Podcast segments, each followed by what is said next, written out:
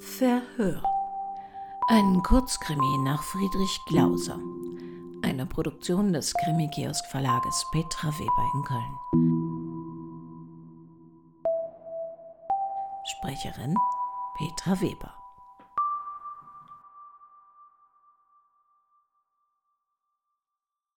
Sie sind ein mächtiger Mann, Herr Untersuchungsrichter. Eine Handbewegung von Ihnen und alle Quälgeister sind verschwunden. Sie können sich ja gar nicht denken, was ich die letzten Stunden zu leiden gehabt habe. Zu sechst waren sie hinter mir her und haben mich gequält. Mit Fragen gequält, die ärger waren als eine mittelalterliche Tortur mit Ausrenken und Wassertrichter. Und Durst haben sie mich leiden lassen. Ganz ausgetrocknet ist mein Mund. Aber Sie brauchen nur zu erscheinen. Herr Untersuchungsrichter, und die Quellgeister sind verschwunden. Wie gesagt, ein Wink Ihrer Hand genügt. Ach nein, Sie müssen mich nicht für schwarzhaft halten. Es ist nur die Reaktion. Bedenken Sie doch einmal, wie Ihnen zumute wäre, wenn Sie vor einem Revolutionstribunal erscheinen müssten und ihre Inquisitoren wären die Einbrecher, Landstreicher und Saufbrüder, die sie in ihrem langen Leben in äh, Behandlung gehabt haben. Glauben Sie, dass diese Leute mit Ihnen glimpflich umgehen würden? Ich glaube es nicht und ihre Kommissare, Inspektoren, Geheimpolizisten. Ich kenne mich nicht wirklich aus in den Rangstufen dieser Leute. Nun, für mich sind diese Leute Masse, Plebs, Kanaillen, wie man früher sagte. Für diese Leute ist es eine Wonne, Menschen zu quälen, die keine fertig genähten Krawatten haben, Halbschuhe nach Maß anhaben oder gut gebügelte Hosen und Kleider. Habe ich nicht recht? Sie schweigen, Herr Untersuchungsrichter. Wie wohltuend Ihr Schweigen nach dem Lärm, den Ihre Untergebenen vollführt haben. Zu dritt haben Sie sich manchmal über mich gebeugt und spuckten mir Ihre Fragen ins Gesicht. Zuerst habe ich versucht, Antwort zu geben, aber dann habe ich sein lassen. Wozu auch? Sie hörten doch nicht zu, diese Proletarier der Justiz. Mein Mund ist ganz ausgetrocknet und es macht mir Mühe zu sprechen. Ich habe seit gestern Abend nichts gegessen, nichts getrunken. Wären Sie so liebenswürdig, mir vielleicht ein Glas Wasser zu reichen? Sehr freundlich von Ihnen, mir Wein zu bestellen und was zu essen. Sie werden sehen, sobald ich restauriert bin, werde ich Ihnen meinen Fall so klar darstellen können, dass es Ihnen unmöglich sein wird, mich nicht gehen zu lassen. Ich bin eine Großindustrielle, Herr Untersuchungsrichter, und eine witzige Journalistin. In der kleinen Industriestadt, in der ich lebe, hat man mir einmal den Titel eines okkulten, also geheimen Bürgermeisters gegeben. Der Titel ist mir geblieben. Ich beschäftige mich generell nicht mit Politik, gehöre auch keiner Partei an. So kann es denn kommen, dass mein Wort gewichtig wird und den Ausschlag gibt, wenn zwei Parteien bei den Wahlen fast gleich stark sind.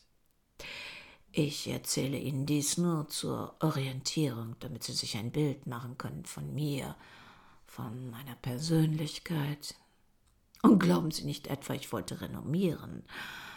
Aber wenn ich bedenke, was für einen Eindruck ich Ihnen machen muss mit meinen zerschlissenen Kragen, meinen zerdrückten Kleidern, so fühle ich irgendwie die Verpflichtung, mich Ihnen als die darzustellen, die ich wirklich bin und mich, eine unbescholtene Frau, die stets ihre Steuern gezahlt hat.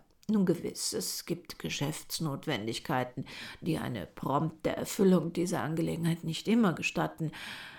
mich, eine Wirtschaftsführerin, wagt dieser glatzköpfige Kommissar oder was er sonst ist, eine Mörderin zu nennen. Nicht nur einmal, nein, unzählige Male hat er mir das Wort ins Gesicht geschrien, in die Ohren geflüstert. Ich? Eine Mörderin? Ich bitte Sie, Herr Untersuchungsrichter, sehe ich aus?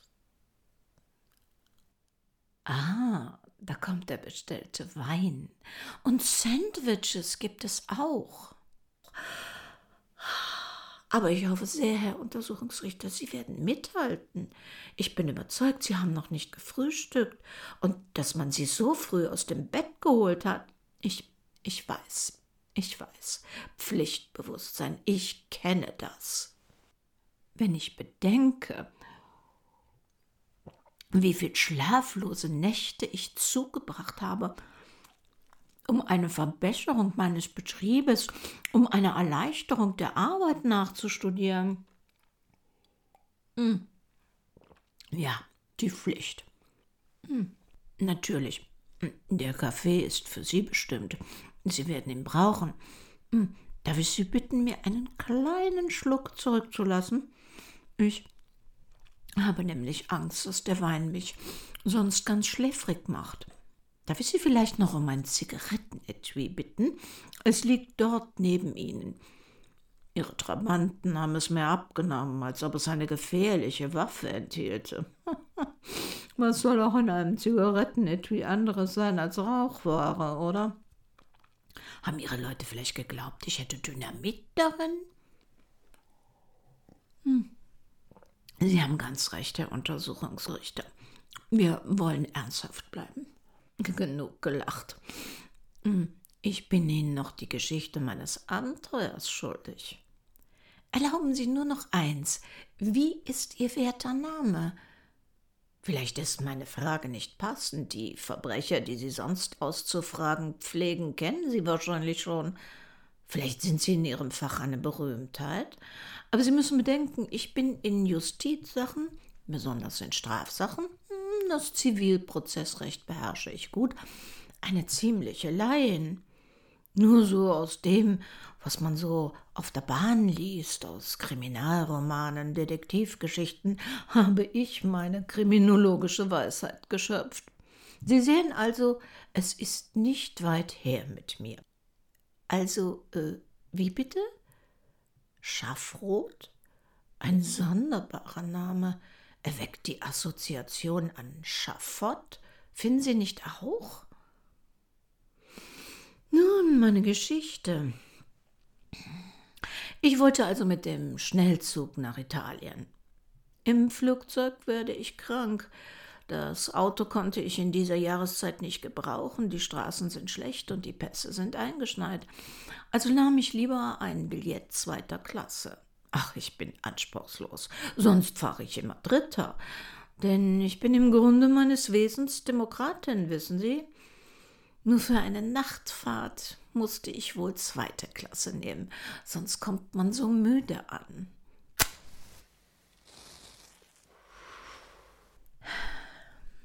Gewiss. Ich hätte Schlafwagen nehmen sollen. Aber was wollen Sie in diesen Krisenzeiten? Man muss sparen. Ah, das Geschäft in Italien, das war wichtig. Es erforderte meine Anwesenheit, sonst hätte ich sicher einen Vertreter hingeschickt. Mein Mann hatte mich bis an den Bahnhof begleitet. Wir haben in der Stadt noch zu Nacht gegessen. Ja. Mein Mann ist bedeutend jünger als ich. Sie sehen ja selbst. Meine Schläfen sind grau. Ich werde wohl im gleichen Alter sein wie Sie, Herr. Ähm, ach, wie war Ihr Name? Etwas mit Schafott? Nein, nicht Schafott. Nun, es fällt mir nicht mehr ein. Ist ja auch gleichgültig. Also wie Sie, Herr Untersuchungsrichter. Richtig, Schaffrott, Herr Schaffrott. Eine Liebesheirat. Mein Mann ist 29 Jahre alt, aber er sieht aus wie 19-jährig. Ein junger Bursche. Natürlich pflegt er sich. Und das wird wohl auch was ausmachen. Wir führen die harmonischste Ehe, die Sie sich denken können. Nie haben wir Streit. Und ein fünfjähriges Kind haben wir auch, einen Knaben. Lovis heißt er. Der Name hat mir gefallen. Vielleicht wird er einmal ein Künstler wie Lovis Korinth. Obwohl, die Kunst heutzutage. was wollen Sie? Ich lese gern. Hab auch eine schöne Sammlung. Stiche nur. Ein paar Rex Whistler Probedrucke. Ich sag Ihnen, Perlen. Was Sie nicht sagen. Sie sammeln auch? Dann müssen Sie mir mal die Freude machen, mich zu besuchen. Sie können gut über Nacht bleiben. Ich lasse Sie mit dem Wagen abholen. Ah, kein Protest, Herr Untersuchungsrichter. Ich muss mich doch für Ihre Freundlichkeit erkenntlich zeigen und mein Mann wird sich so freuen. Sie sind sehr gastfreundlich, wie ich auch. Und welch größere Freude haben wir denn auf der Welt, als gute Freunde bei uns zu sehen? Mein Mann begleitete mich also auf den Bahnhof. Es regnete. Wissen Sie, so dieser richtige Novemberregen, der auch noch jetzt gegen die Scheiben klatscht. Ich finde ein leeres Coupé, suche nach dem Zugführer, drücke ihm einen Fünfer in die Hand und verspreche ihm noch einmal so viel, wenn ich bis zum Morgen allein bleibe. Ich habe das Glück gehabt, auf einen anständigen Kerl zu fallen, der das Leben versteht.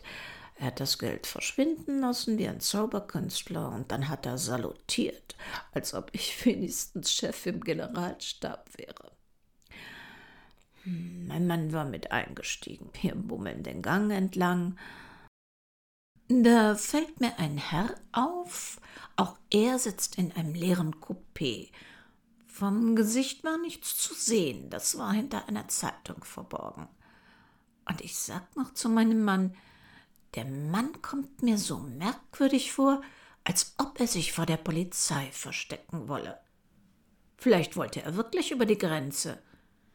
Sie haben wohl seine Identität noch nicht festgestellt? Vorläufig noch nicht. Nun, ich warte vertrauensvoll auf Ihre Feststellung. Auf alle Fälle, ich habe ihn nicht gekannt, auch später nicht, als ich seine Leiche sah. Warum ich das betone? Aber ich bitte Sie, Herr Untersuchungsrichter, ich betone gar nichts. Ihr Ohr ist durch Misstrauen geschärft. Wenn man angeklagt wird, benutzt man doch jede Gelegenheit zur Verteidigung, nicht wahr? Mein Mann steigt aus, wir nehmen zärtlich Abschied voneinander. Es kommt ja selten vor, dass ich alleine verreise. Gewöhnlich reist er mit. Aber nun hatte unser Lovis gerade eine Mandelentzündung und mein Mann war ängstlich und wollte das Kind nicht alleine lassen. Wir müssen immer vor den Kindern zurücktreten. Der elterliche Instinkt. Aber ich schweife ab. Der Zug fährt schon, da stehe ich am Fenster und winke meinem Mann. Da wird hinter mir die Türe aufgerissen und eine alte Frau stürzt herein. Man sah sofort, dass sie nicht in die zweite Klasse passte. Und denken Sie, bevor sie eintritt, zieht sie hinter ihrem Rock zwei Buben hervor. Der eine zwei, der andere dreijährig, schätze ich. Hinter diesem Kleeblatt wird der Kondukteur sichtbar. Will die Frau aus dem Coupé zerren. Ich lasse es nicht zu, winke ab, denn ich denke, die alte Dame und wenn ich Dame sage, ist das ein Euphemismus. Es war eine bessere Arbeitersfrau, eine Poliersgattin vielleicht, die wahrscheinlich mit ihren Enkeln nach Italien fahren wollte, hat sich das Geld für die Reise zweiter Klasse mühsam zusammengekratzt. Ich winke also in meiner Gutmütigkeit dem Kondukteur ab und denke sogleich an den Herrn, den ich hinter seiner Zeitung versteckt erblickt habe. Wir zwei denke ich, werden wohl miteinander auskommen. Ich packe also meinen Koffer und verziehe mich. Denn mit Kindern eine Nachtfahrt durchzumachen, das wird mir wohl niemand zumuten wollen. Ich begebe mich also zu dem Zeitungsherrn. Wenn ich jetzt daran denke, ich wollte, ich hätte die Nachtfahrt mit den Kindern auf mich genommen, dann säße ich nicht hier. Aber ich bin mir sicher, dies wird sich alles aufklären und ich werde hoch erhobenen Hauptes dies Untersuchungszimmer verlassen. Nicht wahr, Herr Untersuchungsrichter? Der Zeitungsherr, ich weiß nicht, wie ich ihn anders nennen soll, der Zeitungsherr bleibt also hinter seinem Blatte verborgen. Wenn es Sie übrigens interessiert, es war der Temps, den er las. Ein praktisches, großes Blatt, wie gemacht, um sich zu verbergen. Er sitzt also auf dem Fensterplatz in der Fahrtrichtung, blickt nicht auf, als ich das Coupé betrete, blickt nicht auf, als ich über seine Füße stolpere und mich entschuldige. Er brummt nur etwas Unverständliches. Ich verstaue meinen Koffer oben im Netz, setze mich nieder, denke noch, nun muss ich nach rückwärts fahren, das tut mir nie gut, ich bekomme dann Schwindelanfälle. Aber in diesem Falle schadet es wohl nichts, denn ich kann mich ja ausstrecken, das Gesicht zur Wand kehren, dann liege ich ja eigentlich in Fahrtrichtung und alles geht in Ordnung. Sie sehen, wie gut ich mich an meine Gedanken erinnere, und da soll ich mich in einer derart wichtigen Sache wie diese Anklage täuschen? Ich, eine Geschäftsfrau, die bekannt ist für ihr gutes Gedächtnis? Ich habe ein ganz bestimmtes memotechnisches System. Doch jetzt ist wohl nicht die Zeit, Ihnen dieses auseinanderzusetzen. Hm, Ausgezeichnet dieser Wein. Verzeihen Sie, Sie haben eine Frage gestellt. Ich habe nicht aufgepasst. Hm. Aber nein, Herr Untersuchungsrichter. Sie müssen von den Menschen nicht immer das Schlechteste denken. Nein, durchaus nicht. Ich bitte Sie nicht, die Frage zu wiederholen, um Zeit zum Nachdenken herauszuschlagen. Aber wenn man wie ich fast sechs Stunden lang verhört worden ist, und wie verhört, so müssen Sie begreifen, dass das Gehirn abgespannt ist. Es reagiert nicht mehr so prompt wie sonst. Sie wollen wissen, ob der Herr Gepäck hatte. Warten Sie, hier drin ist alles eingraviert, eingeätzt, muss ich fast sagen. Ja, aber Sie wissen ja, wie es einem geht, wenn Sie meinen, einen Stich ganz genau zu kennen und Sie sehen sich ein zweites Mal an, so erscheint er Ihnen vollkommen neu. Gewisse Details, gewisse Feinheiten treten plötzlich hervor, die Sie zuerst gar nicht bemerkt hatten. Ähm, das hat nichts mit Ihrer Frage zu tun?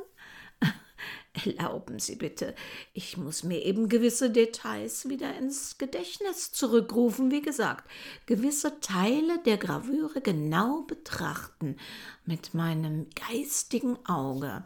Erst dann kann ich Ihnen Auskunft geben. Und bedenken Sie doch, dass mich Ihre Proleten ganz durcheinander gebracht haben. Auch Sie stellten diese Frage. Also, soweit ich mich erinnern kann, trug er eine kleine gelbe Handtasche. Gewiss, eine Tasche aus Schweinsleder, aus echtem Schweinsleder. Ich habe den Geruch noch in der Nase, ganz deutlich jetzt.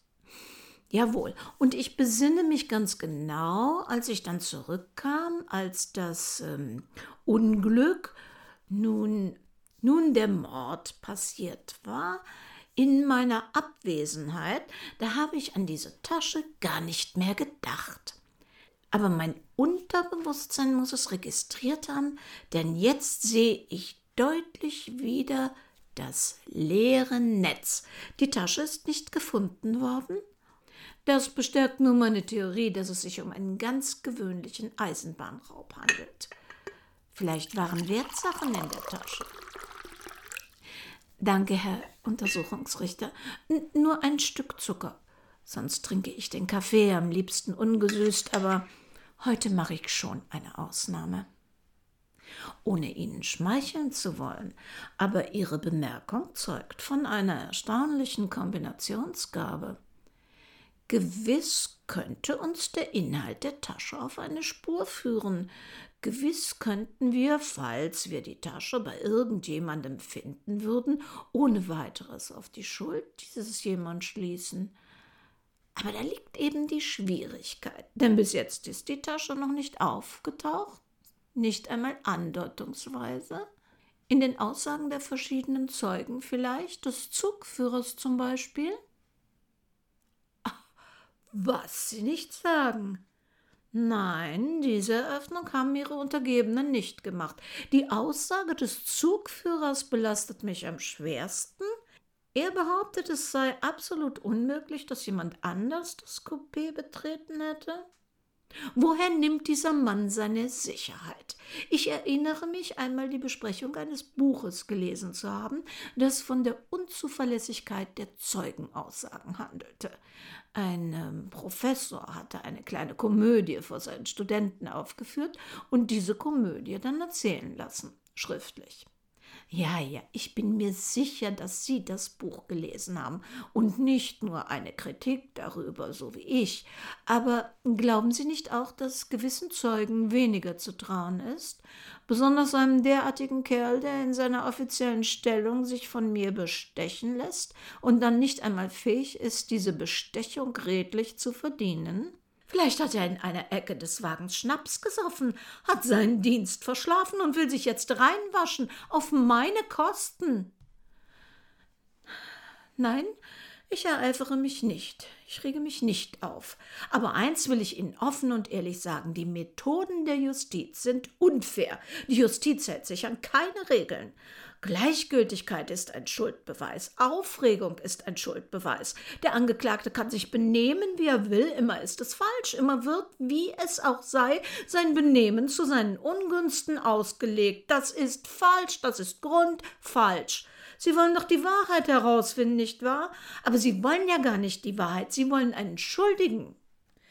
Das glaube ich gern, dass fast alle Gefangenen die gleichen Worte gebrauchen.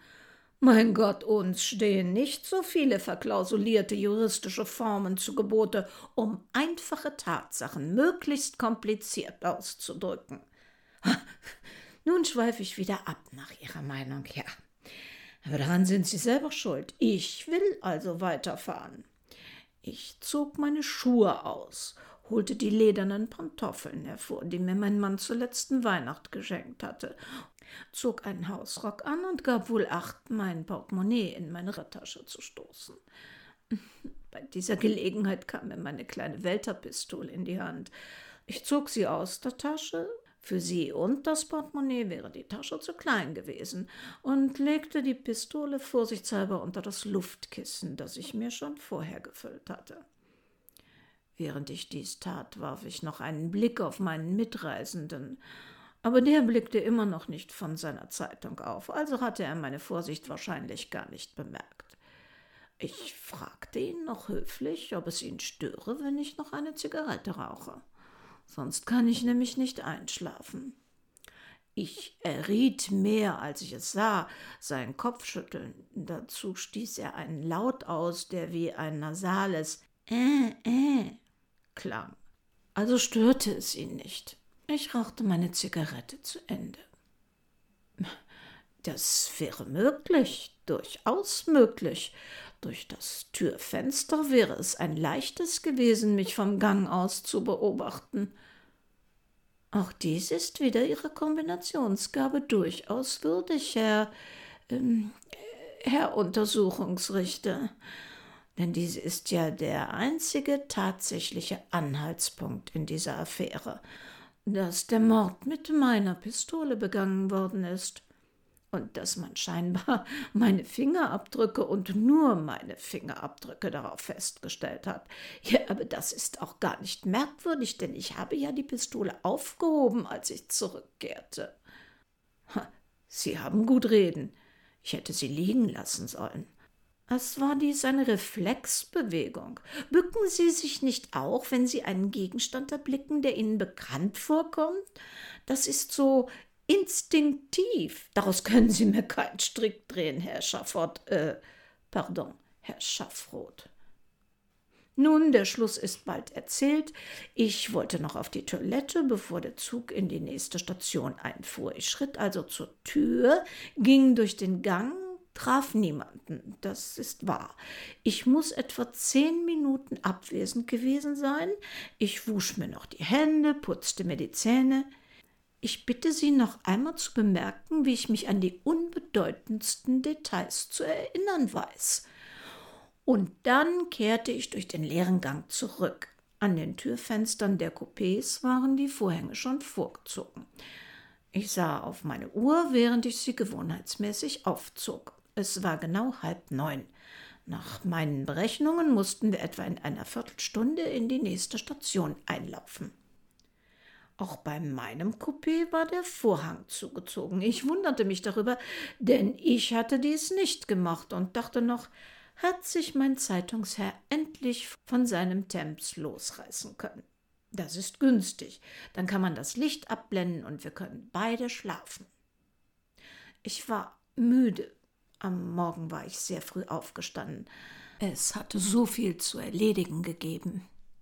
Ich mache die Schiebetüre ganz leise auf, das Licht brannte hell, mein Kissen war umgestülpt, die kleine Pistole lag auf dem Boden, wie ich Ihnen schon erzählte. Ähm, wo sie lag, warten Sie, sie lag vor den Füßen des Mannes. Er saß mit offenem Mund in seiner Ecke. Die Zeitung lag ausgebreitet auf seinen Knien und die Zeitung hatte ein rundes Loch. Übrigens, da liegt sie ja noch, die Zeitung. Und ich sah zum ersten Mal das Gesicht des Zeitungsherrn. Ein gewöhnliches Gesicht, glatt rasiert, noch ziemlich jung. Neben der linken Hand des Toten, die ausgebreitet mit der Handfläche nach oben auf dem Kissen lag, sah ich ein paar graue Wildlederhandschuhe. Nein, sonst habe ich nichts bemerkt. Bestimmt nicht, Herr. Herr, ähm, Herr Untersuchungsrichter, es lag sonst nichts herum. Seine Tasche war verschwunden. Das habe ich Ihnen ja gesagt. Der Rock stand weit offen, als ob jemand in aller Hast die Taschen des Mannes durchsucht hätte. Warum stellen Sie Ihre Frage zum dritten Mal? Soll das eine Falle sein? Oh, stellen Sie Rückfallen. Wenn man ein reines Gewissen hat wie ich, dann hat man nichts zu fürchten. Papierschnitzel? Nein, ich habe keine Papierschnitzel gesehen. Wieso soll ich Unglück gehabt haben? Ich verstehe Sie nicht. Es kommt mir alles so spanisch vor. Darf ich Sie noch um Zündhölzer bitten? Danke. Hm, wo, wo haben Sie das gefunden? Das, das ist ja der Kopf von. Nein, diesen Herrn kenne ich nicht. Eine Augenblickstäuschung. Ich dachte zuerst, es sei mein Mann. Die Züge haben eine gewisse Ähnlichkeit. Ich kann es nicht leugnen. Und diese Papierschnitzel ausgerechnet mit diesem Gesicht ist in dem Coupé gefunden worden was Sie nicht sagen. Ich habe den Herrn nicht gekannt. Ich wiederhole es noch einmal. Entschuldigung, das ist eine Beleidigung meines Mannes, Herr Untersuchungsrichter, Herr Schaffroth. Nein, mein Mann hatte keinen Liebhaber und ich verbitte mir aufs strengste solche Unterstellungen. Derartige Insinuationen Wirklich, es kommt mir vor, als wollten auch Sie in die Fußstapfen Ihrer plebejischen Vorgänger treten, aber Sie denken wohl, Ihre Art der Tortur, die Tortur der Freundlichkeit sei die wirksamere? Darum haben Sie mir Wein bestellt und Sandwiches? Haha, ich weiß schon, wir dünken uns zivilisierter als die Araber. Aber wenn man zu diesen sogenannten wilden Völkerstämmen kommt und man ist eingeladen und hat Brot und Salz gereicht bekommen, so ist man Gastfreund, unverletzlich. Ich habe von Ihnen auch Brot und Salz angenommen. Ich bin Ihr Gastherr, aber Sie missbrauchen die Gastfreundschaft. Sie lachen, schadenfroh? Hm. Haben Sie noch weitere Überraschungen in der Hinterhand? Decken Sie nur ruhig Ihre Karten auf, wir sind allein. Und wenn ich Ihnen auch. Aber das ist Unsinn. Sie haben keinen Aktuar. Der wollte wohl nicht aus dem Bett. Hm. Ich kann Ihnen ja eigentlich erzählen, was ich will, Sie auch verürken mit einem falschen Geständnis, nur um endlich schlafen zu dürfen. Mir fallen schon die Augen zu. Ein falsches Geständnis, wie wäre das? Und morgen widerrufen. Na, was meinen Sie? Ein geschickter Advokat könnte mit dieser Situation viel anfangen. Schlagworte wie psychische Tortur, langes Verhör, unerlaubt langes Verhör. Meine Mandantin musste zusammenbrechen. Wie glauben Sie, würde das wirken? Ha? Die Justiz hat keine gute Presse. Fragen Sie nur weiter. Ich bin sicher, ich bin unschuldig. Mir kann nichts passieren. Sie schweigen lange. Ich will Ihre Meditationen beileibe nicht unterbrechen. Aber finden Sie nicht auch, es wäre Zeit, schlafen zu gehen? Draußen graut es schon über den Dächern. Heizt man bei Ihnen nicht? Es friert mich. Sie schweigen auch immer. Nun, ich kann das auch. Das Kratzen, das man in der Stille hört. Ich habe es schon länger bemerkt, dachte es seien Ratten oder Mäuse. Um aber von diesen Tieren herzurühren, ist das Geräusch zu regelmäßig. Ich sollte doch dieses Kratzen, dieses Schaben, dieses Wetzen kennen. Ha, ein Diktaphon, natürlich. Und ein gutwilliger Gehilfe, der die Rollen austauscht, wenn sie vollgeritzt sind. Sie sehen, uns Verdächtigen fällt manchmal auch etwas ein. Wir kombinieren auch. Sehr schlau. Jeden Tonfall meiner Stimme können Sie somit den Richtern vorführen. Klug. Sehr klug. Nur, dass Ihnen Ihre Klugheit nichts nützen wird. Ach, Ihr Schweigen wird langsam peinlich. Soll es eine Methode sein, mich mürbe zu machen? Na, wir wollen sehen. Wildlederhandschuhe. Graue Wildlederhandschuhe. Sie lagen neben dem Toten. War ein eleganter Herr, dieser Zeitungsherr. Hatte Bildung. Scheinbar las er doch den Thames. Graue Wildlederhandschuhe. Was es doch manchmal für Zufälle gibt. Vor einer Woche bat mich mein Mann, mit ihm zusammen in ein Handschuhgeschäft zu gehen. Er wollte seinem Vater ein paar Handschuhe kaufen. Er habe Geburtstag und ich hätte doch so guten Geschmack. Ich bin mitgegangen. Wir haben ein paar Wildlederhandschuhe gekauft. Graue Wildlederhandschuhe. Hm. Ein Zufall. Auch die Handschuhe des Toten waren neu. Sie schweigen noch immer. Darf ich den Papierfetzen noch einmal sehen? Hm, Vielleicht ist er es doch. Nur habe ich an ihm nie ein so glückliches Lächeln gesehen. Aber eben, sehen Sie, der Mann, von dessen Person Sie nur das Abbild des Kopfes besitzen, der Mann trug auch eine Jacke auf der Fotografie, und die hat mich an eine Sommerjacke meines Mannes erinnert. Nicht einmal mit einem halben Geständnis sind Sie aus Ihrer Reserve zu locken? Denn wenn ich von der Jacke spreche, muss ich doch die Fotografie gesehen haben, denken Sie. Natürlich habe ich sie gesehen. Sie lag neben dem Toten. Ich habe sie zerrissen, ich wollte nicht. Und die Fetzen habe ich zum Fenster hinausgeworfen. Ich dachte, sie seien alle vom Wind fortgetragen worden aber der Wind hat mir einen Streich gespielt und just den Kopf hat er mir ins Coupé zurückgeweht. Ich beobachte Sie schon lange. Sie warten auf etwas. Ha? Ganz können Sie sich auch nicht beherrschen.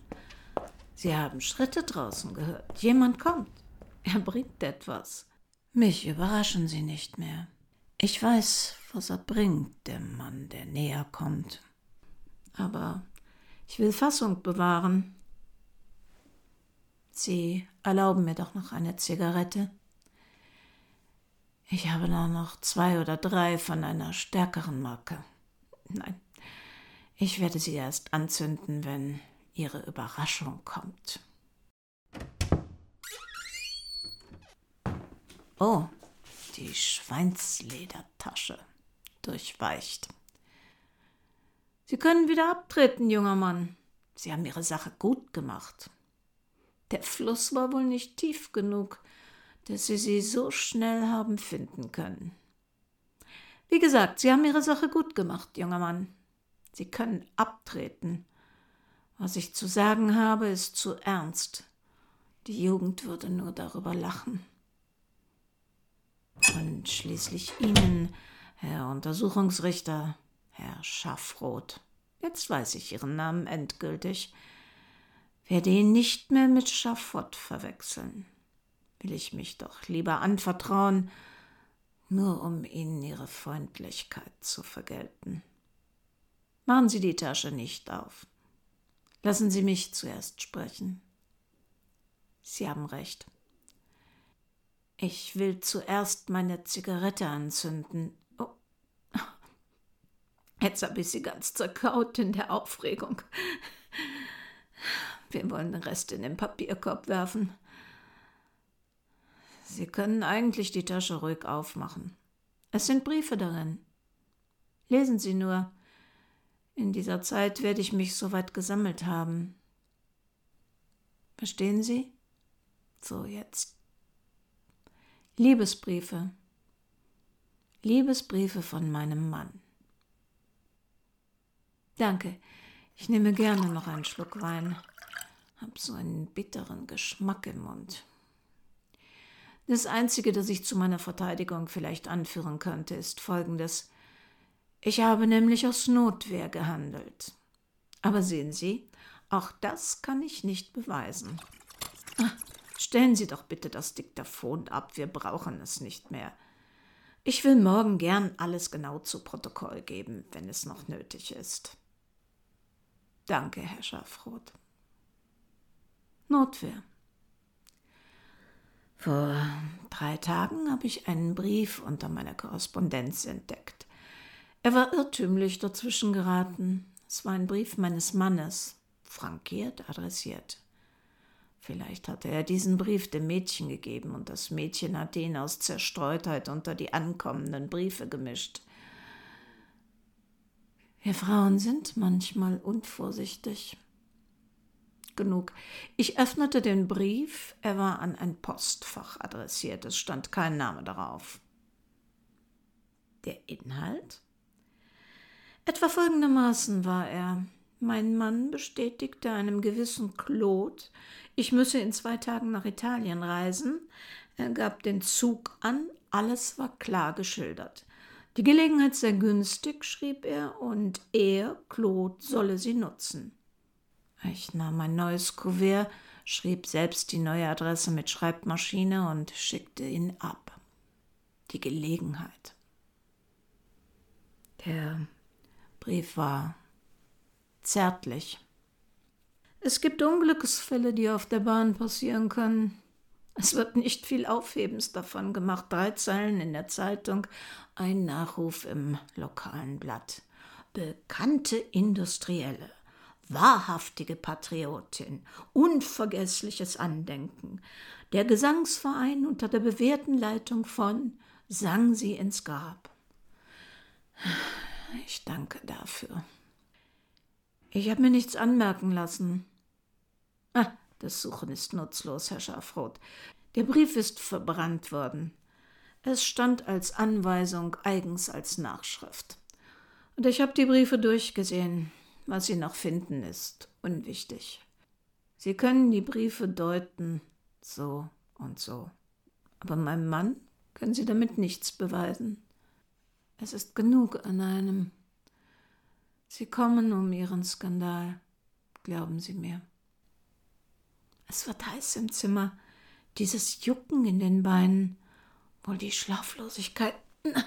Ich will mich beeilen, dann werden Sie mich wohl in Ruhe lassen. Der Clou vom Ganzen ist nämlich folgendes. Der gute Claude war ein Hochstapler, Wie ich ihn erkannt habe, trotzdem ich ihn nie gesehen habe? Trotzdem er hinter dem Temps verborgen war? Ich habe Ihnen gesagt, wir sind im Gang auf und ab gebummelt. Vor der Tür des Zeitungsherrn ist mein Mann zusammengezuckt. Ich spreche recht unzusammenhängend. Der Clou nämlich, Claude hat mir die Briefe zum Kauf angeboten, wollte gar kein Unglück, wollte mich nicht beiseite schaffen. Erpressung ist eben doch einfacher, nicht so wie ein Mord. Aber ich habe doch den Mord gewählt. Mord? Ich habe viele Entschuldigungen. Wenn dieser Papierschnitzel nicht gewesen wäre, denn dass Sie nach der Tasche forschen würden. Sie wissen jetzt alles. Ja, die grauen Wildlederhandschuhe, an denen habe ich ihn erkannt. Hätte ich ihn erkannt, auch wenn mein Mann nicht zusammengezuckt wäre. Diese Wildlederhandschuhe. Wie gut Männer doch lügen können. Aber wir sind alle Lügner, mehr oder weniger. Und Sie? Wahrheitschampion? Somit empfehle ich mich, Herr Schafroth. Schad um die Diktaphonrollen. Die Justiz arbeitet immer unrationell. Immer. Sie sollten sich das merken. Denn eins haben Sie nicht bemerkt. Sie waren zu eifrig. Sie wollten die Briefe zu schnell lesen. Die Zigarette. Jawohl, die zerkaute Zigarette. Jetzt kommen Sie nach. Jawohl. In der zerkauten Zigarette hatte ich etwas versteckt. Für alle Fälle. Ich hatte es schon lange. Ein verstorbener Freund, ein Arzt hat es mir geschenkt. Ein sympathisches Präparat, wirkt stark. Nur ein wenig Druck über dem Herzen, aber der vergeht. Oh, machen Sie sich keine Mühe mehr. Der Arzt kommt zu spät. Ich will schlafen. Gute Nacht, Herr Untersuchungsrichter Schafroth. Oder vielmehr, guten Tag. Es wird so hell. Sie tun mir ein wenig leid, Tag für Tag eine Wahrheit suchen zu müssen, die doch nicht die Wahrheit ist. Denn Wahrheit hat mit Worten nichts zu tun. Glauben Sie nicht auch? Nachdem wir uns in der gestrigen Sendung mit dem Leben Friedrich Glausers und seinem traurigen Tod beschäftigt haben, heute nun ein kleiner Ausschnitt aus seinem Werk. Diese Geschichte ist fast eins zu eins von mir übernommen worden. Allerdings es wurden die Protagonisten vertauscht. In Glausers Geschichte ist der Mörder der betrogene Ehemann, der den Geliebten seiner Frau erschießt. Falls Herr Glauser also doch irgendwo auf einer Wolke Harfe spielen oder Choräle singen muss, möge er uns diesen pikanten Switch zugunsten modernerer Verhältnisse verzeihen. Wir wünschen Ihnen schöne Ostertage und hören uns wieder am 4. Mai. Unter den 250 Podcast-Sendungen und in unserem Shop gibt es jede Menge weiteres Hörmaterial. Und ob Sie nun gerne altmodisch Bahn fahren oder lieber in coolen Aufzügen, wo immer Sie sind und was immer Sie tun, passen Sie bitte gut auf sich auf.